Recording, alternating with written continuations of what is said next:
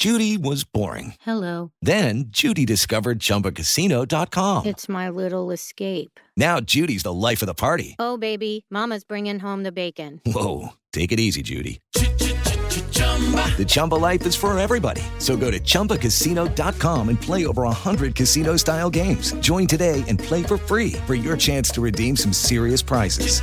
chumba ChumbaCasino.com. No purchase necessary. Void where prohibited by law. 18 plus terms and conditions apply. See website for details.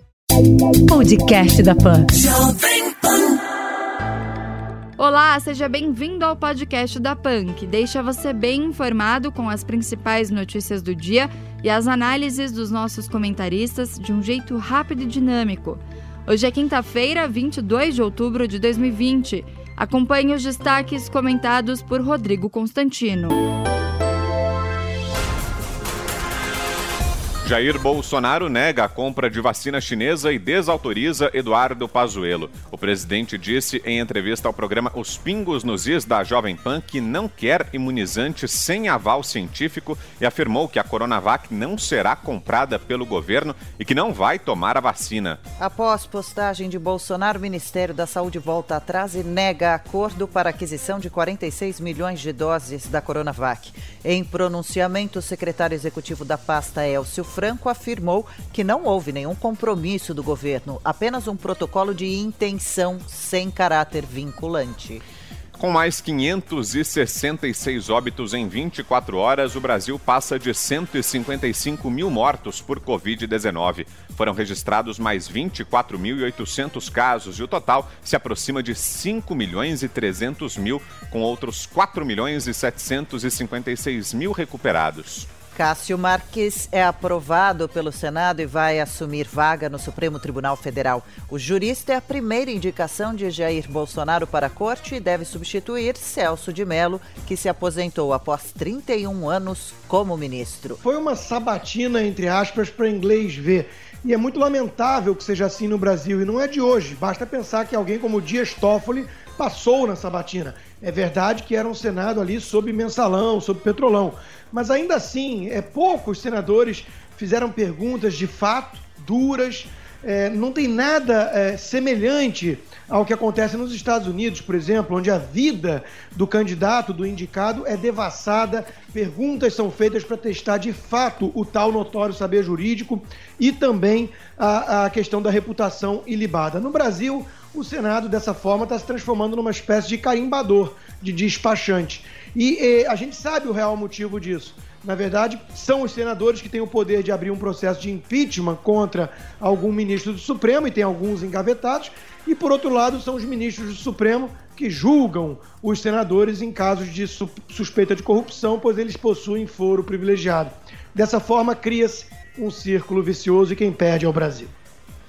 O Ibama alega falta de recursos e manda recolher agentes que combatem incêndios. O órgão emitiu comunicado a todas as bases determinando o retorno imediato das equipes que atuam no Pantanal e na Amazônia, entre outras áreas de preservação. Justiça do Rio de Janeiro bloqueia bens de Cristiane Brasil e de ex-secretário estadual de Educação.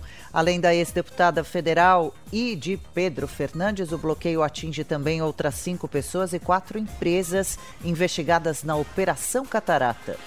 O Papa Francisco aprova a união civil entre pessoas do mesmo sexo.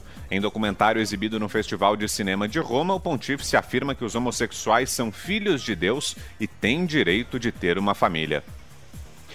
Olha, é, houve um alarde muito grande, aliás, até curioso, porque a turma que normalmente despreza a Igreja Católica e o cristianismo como um todo comemorou muito a fala do Papa, mas é uma fala, em primeiro lugar, ex, não é ex-cátedra, ou seja, não é algo que diz respeito à doutrina da Igreja. Em segundo lugar, não é tão revolucionário e novo assim. O que ele disse ali de fato, se você for espremer, é o básico, que todo mundo é filho de Deus, merece pertencer a uma família e tudo mais. E o Papa já se pronunciou em outras ocasiões que uma coisa é o pecado, que ele continua considerando o comportamento homossexual como pecaminoso, e outra coisa é o pecador, que merece todo é, é, carinho e, e, e respeito por parte da religião. Agora, de fato, esse é um Papa com viés mais progressista, que se manifesta sobre muitos assuntos mundanos, como por exemplo a Amazônia e coisas dessa natureza, mas está num certo silêncio aí sobre os ataques às igrejas no Chile. Isso não é desejado. Nos Estados Unidos, Barack Obama entra na campanha e pede votos a Joe Biden em evento na Pensilvânia, unidade-chave nas eleições presidenciais. Já Donald Trump abandona a entrevista ao programa 60 Minutos, um dos mais importantes da TV do país, e ataca a apresentadora. Olha, é, não é de praxe, né, na tradição da política americana, um ex-presidente virar cabo eleitoral de algum candidato.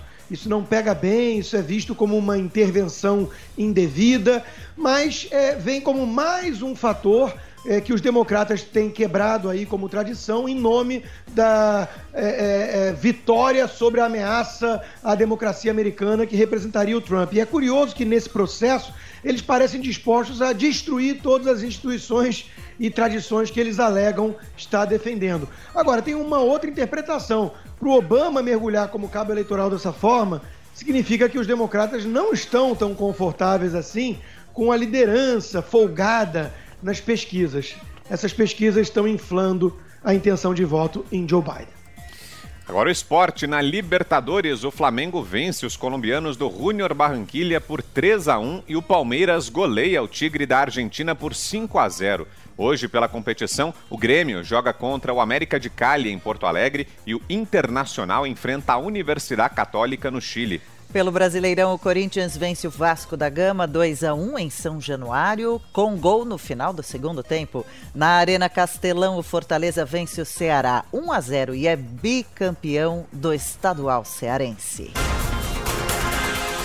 Governadores criticam disputa política sobre a compra de vacina chinesa. Mandatários estaduais que presenciaram o anúncio do acordo com o Butantan afirmam que a saúde da população está acima de disputas ideológicas e pedem embate técnico. Voluntário do teste da vacina de Oxford que morreu de Covid-19 no Rio de Janeiro tomou placebo. A informação é confidencial, mas segundo a TV Globo, fontes ligadas ao procedimento confirmaram que o médico João Pedro Feitosa, de 28 anos, não recebeu o imunizante.